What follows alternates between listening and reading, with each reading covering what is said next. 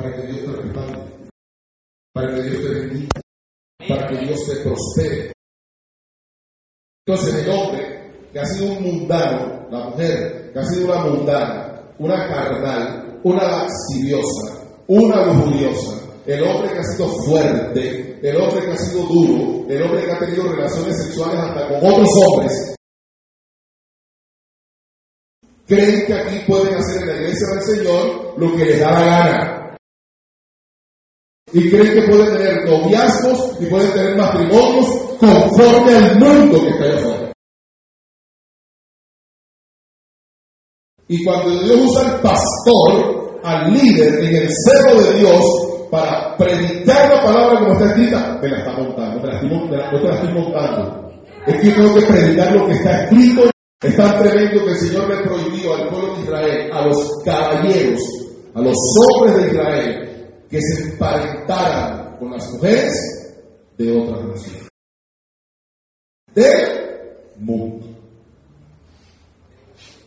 Por eso el Señor le dice a Abraham, cuando Abraham le dice a Eliezer, búscame esposa para mi hijo que sea de mi propia parentela. No me vayas a buscar una egipcia, no me vayas a buscar una cananea, no me vayas a buscar una de Sidón, búscame una de mi propia parentela. Nuestro deber, como líderes de Dios como pastores, no es amangualarnos con el pueblo, ni enriquecernos con las ofrendas que el pueblo da, ni mucho menos tener miedo y temor de predicar la palabra como está escrita, porque el pueblo se va a ir. Para eso Dios no ha colocado pastores. Dios no ha colocado pastores para que los pastores se enriquezcan.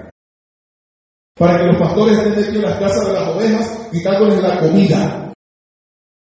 Dios ha colocado pastores para ministrar su santa palabra como está escrita. El que nunca nadie ha dicho algo, cuando viene Dios y usa la palabra y usa el profeta, enseguida se pone fuerte y duro. Con el profeta, la cuestión no es con el profeta. La cuestión es con el profeta. Un profeta es un mensajero. Dele el mensaje. ¿Sí o no? En aquel tiempo, ahora hay correo electrónico, pero en aquel tiempo existía el correo físico.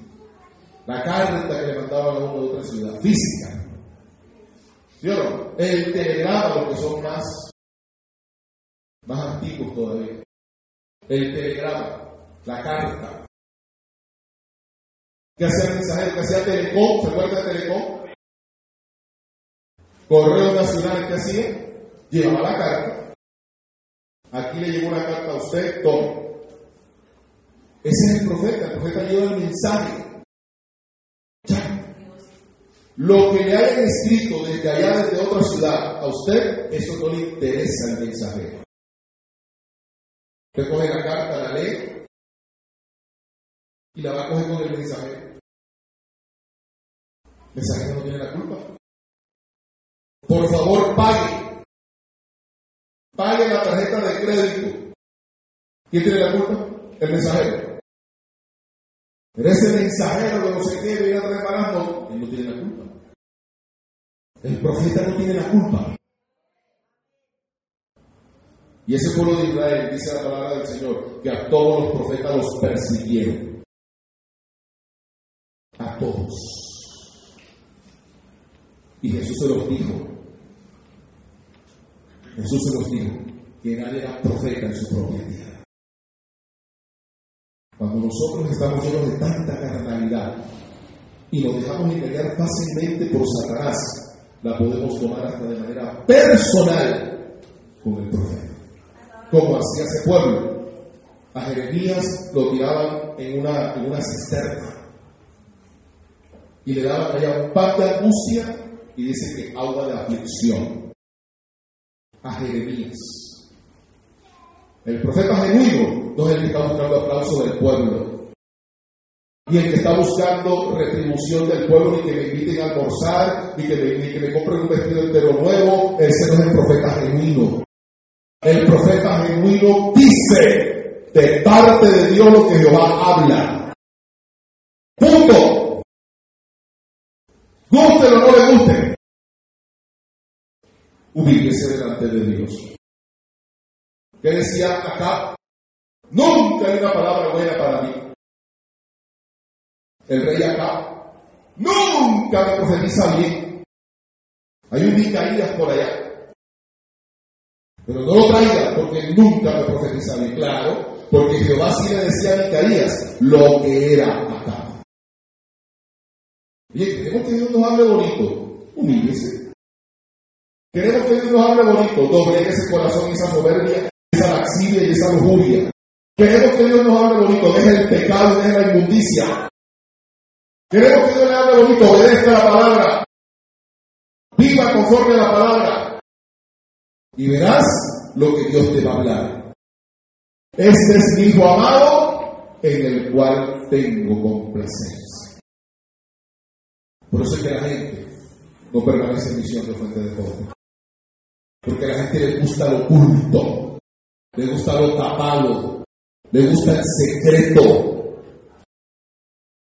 No, yo quiero, pero a mí no me gusta que se me metan en mis cosas. Resulta que la palabra de Dios dice que el Espíritu de Jehová todo lo escudriña mirando, pesando, observándote las intenciones, lo que practicas allá en secreto cuando sales de este lugar, cómo haces, cómo hablas.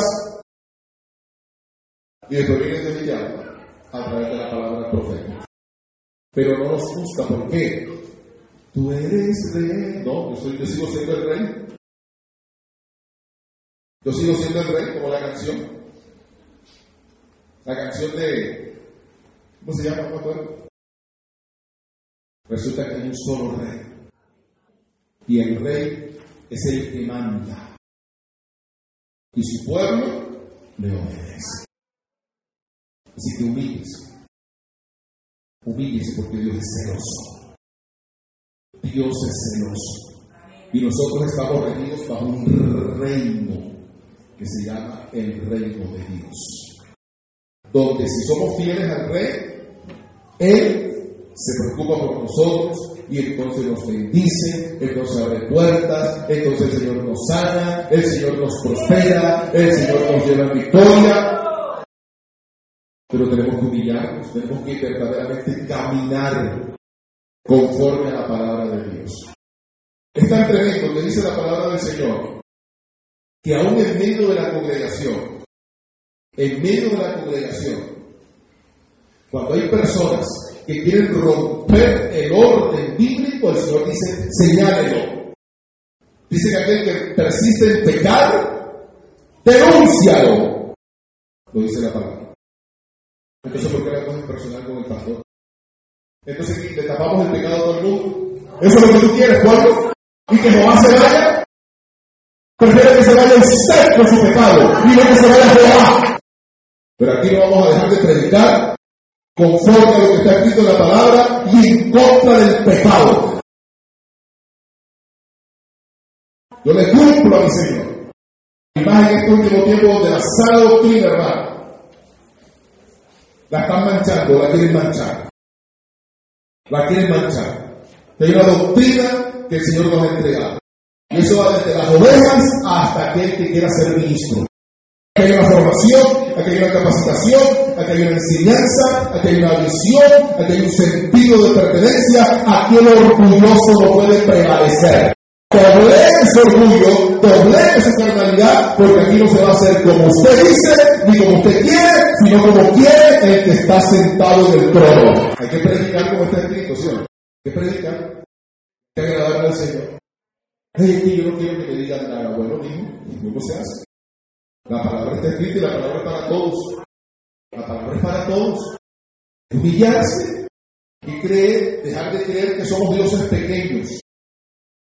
El único Dios se llama Jehová de los ejércitos. El verdadero. Así que humíllese. Humíllese. Si hay alguien que llegó a la visión de fuente de poder orgulloso, fui yo. Fui yo. Y Dios me lo pegó. Y Dios me enseñó que no es como yo digo, que no es como yo pienso, que no es como yo creo, que no es como a mí me parece, sino como Él dice. Y desde que me, humillo y reconozco su palabra, viene el respaldo de Dios.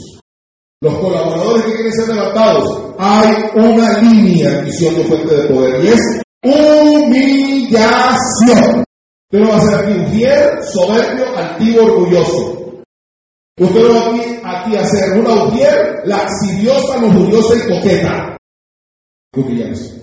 Pero va a ser aquí un líder hipócrita, mentiroso y amante del dinero.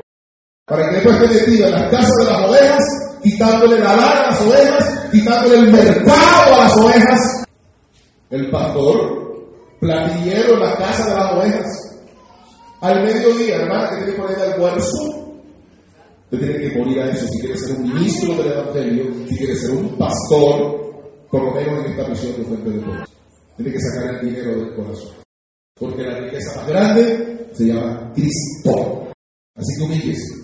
Doblegue ese carácter. Mujer, doblega ese carácter. Deja de querer mandar a tu marido. Porque tú eres la cabeza. La cabeza es Él. Y usted, hombre, compórtese como un varón. Como un varón de Dios. No como una mujer.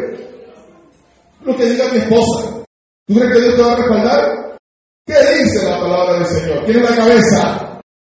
Carácter fuerte, soberbia, altiva, orgullosa. Dios no te va a respaldar. Más bien, ese marido lo vas a aburrir. Y te vas a quedar sola. Como dice la canción. Sola con tu soledad. Míguese.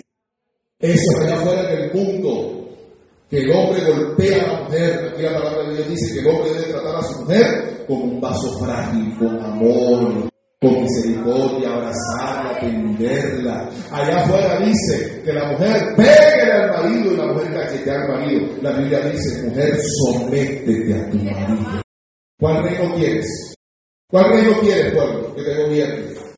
Dice, es tanta soberbia. Se levantan con rabia. Dios me lo muestra cuando estoy llorando por usted. Su anda con una rabia todo el día, con un enojo. Y después el domingo adorar a Dios. Ustedes el lunes a sábado, en su reino lo gobierna Satanás. Y el domingo venimos aquí a adorar a Dios. Y así con las prácticas sexuales. El sexo debe ser santo para Dios.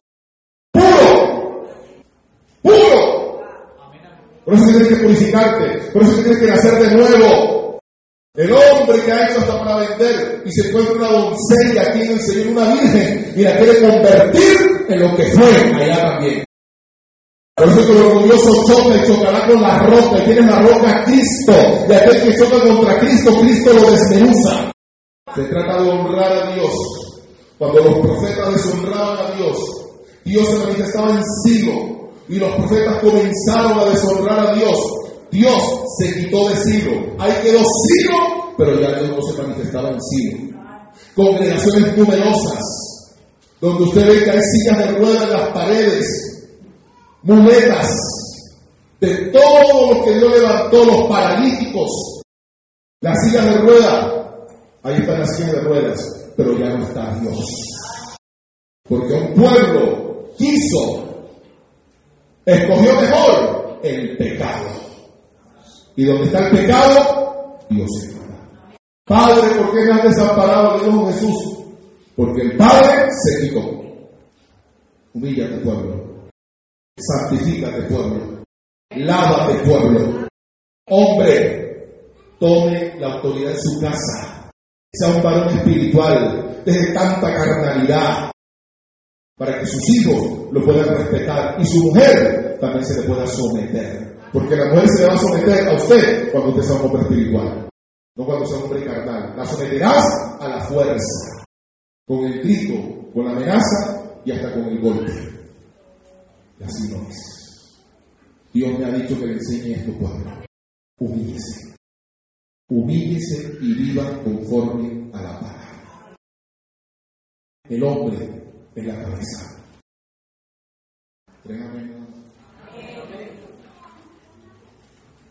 Pero eso no le da derecho de maltratar a su mujer.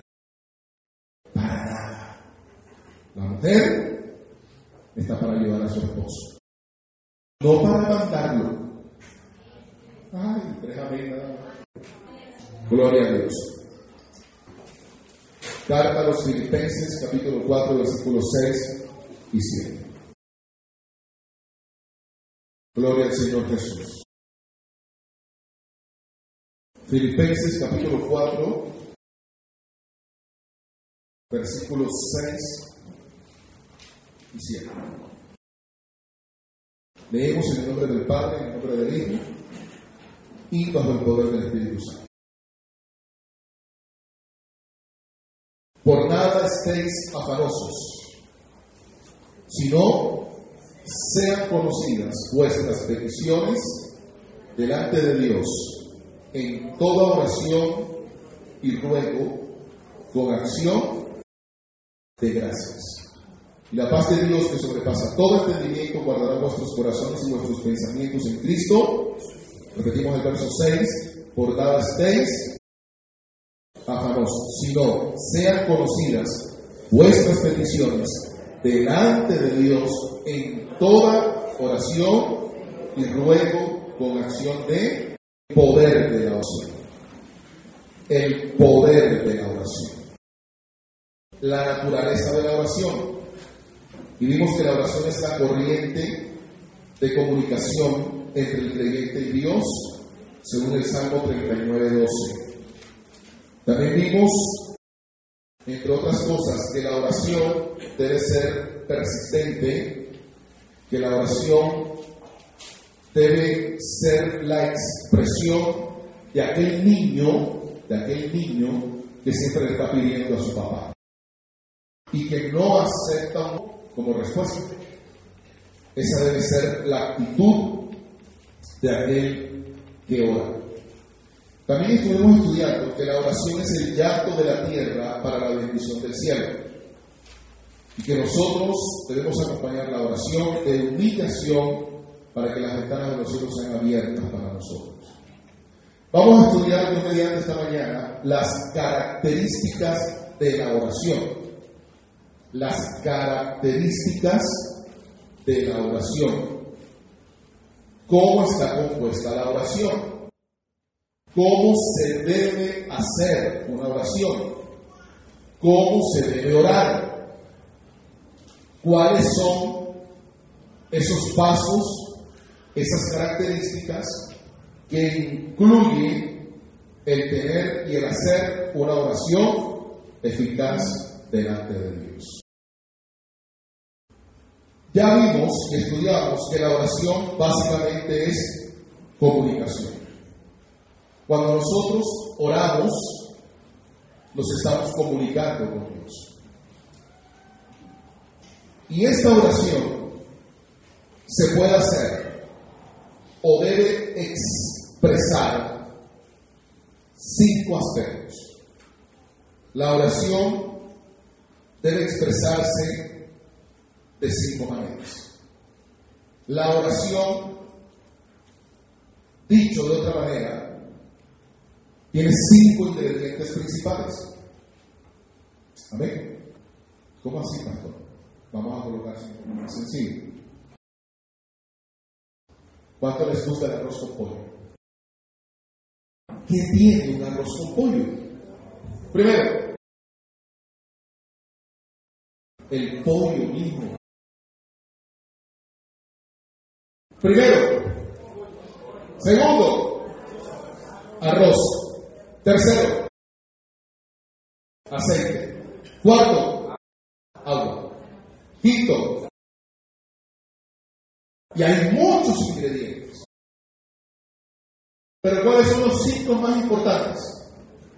Arroz, pollo, aceite, sal y agua. Ya después lo que usted echa ahí es añadir le echa salchicha, otro le echa cosas. Esos son los cinco ingredientes para hacer un, los principales, para hacer un arroz. Para tener una oración efectiva, hay cinco ingredientes importantes que deben expresar la oración. Porque muchos creen que la oración es solo pedir.